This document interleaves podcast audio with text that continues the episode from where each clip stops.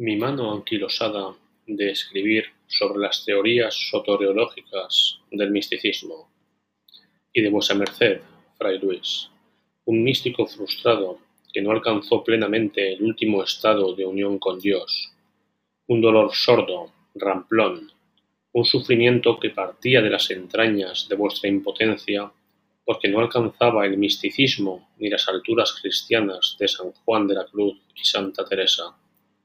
Así lo observó Damaso Alonso, llamándoos poeta doloroso, y escribí sobre vos, sobre las tres grandes odas místicas de San Juan de la Cruz, sobre la pedagogía y sobre los versos verdaderamente malos pero auténticos y puros de Santa Teresa.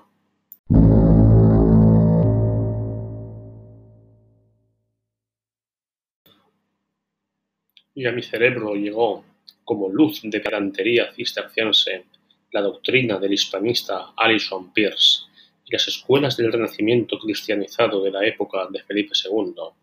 de las escuelas poéticas de Salamanca y Sevilla, y de sus ingratos componentes para con mi recuerdo y plasmación en Sevilla,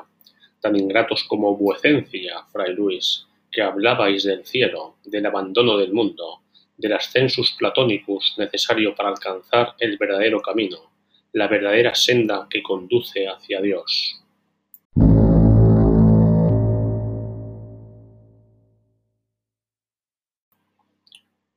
Os estudié concienzudamente, y vuestra aparición una mañana de domingo fue como esas apariciones que hacían las vírgenes a los pastorcillos, y yo me sentí, por un momento,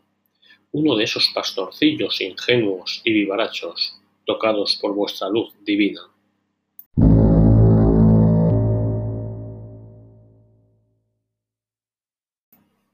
¿Y qué decir de vuecencia, San Juan? ¿Qué decir de vuecencia, que es al que más estudié de todos, y es decir,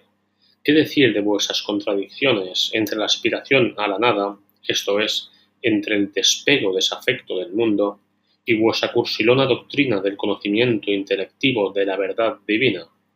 de vuestro sentir entendiendo y de vuestro entender sintiendo, de esos símbolos vuestros de paloma y de llama, de lámpara y de cabra cabrona, de los símbolos de caza hacia el amado, de la pasión mística, de la utilización de formas provenzales, del ritmo de vuestros versos, de las loas a vuestra poesía por parte de Juan Ramón Jiménez, de la prodigiosa cadencia de vuestras palabras hechas pasión y fuego, y hablé de tu noche oscura del alma, de tu llama de amor viva, de tu cántico espiritual, de tu noche estrellada, de mi estrellada noche.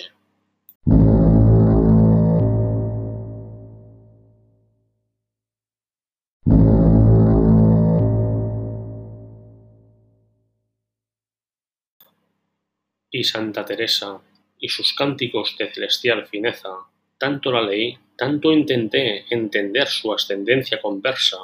y sus estadios del alma, que sólo me restó ya cantar gregoriano, después de escribir sobre ella hasta lo indecible, que más no dije porque tiempo más no tuve,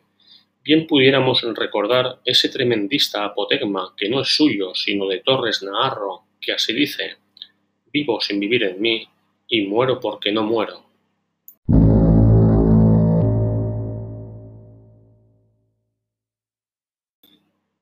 De verdad que esto es un milagro. Gracias, Fray Luis, San Juan, gracias, gracias. Milagro, lo nunca visto. Es inexplicable, no tiene lógica, pertenece a la esfera celestial. Gracias por esta experiencia divina y mística por este éxtasis orgásmico que deja en el alma la constatación de que los caminos del Señor son inescrutables, tan inescrutables como la estupidez humana y la exaltación hacia los altares de la manduca y la manteca. Por Cristo Señor nuestro, y hacha de los mantecas terrenales. Amén.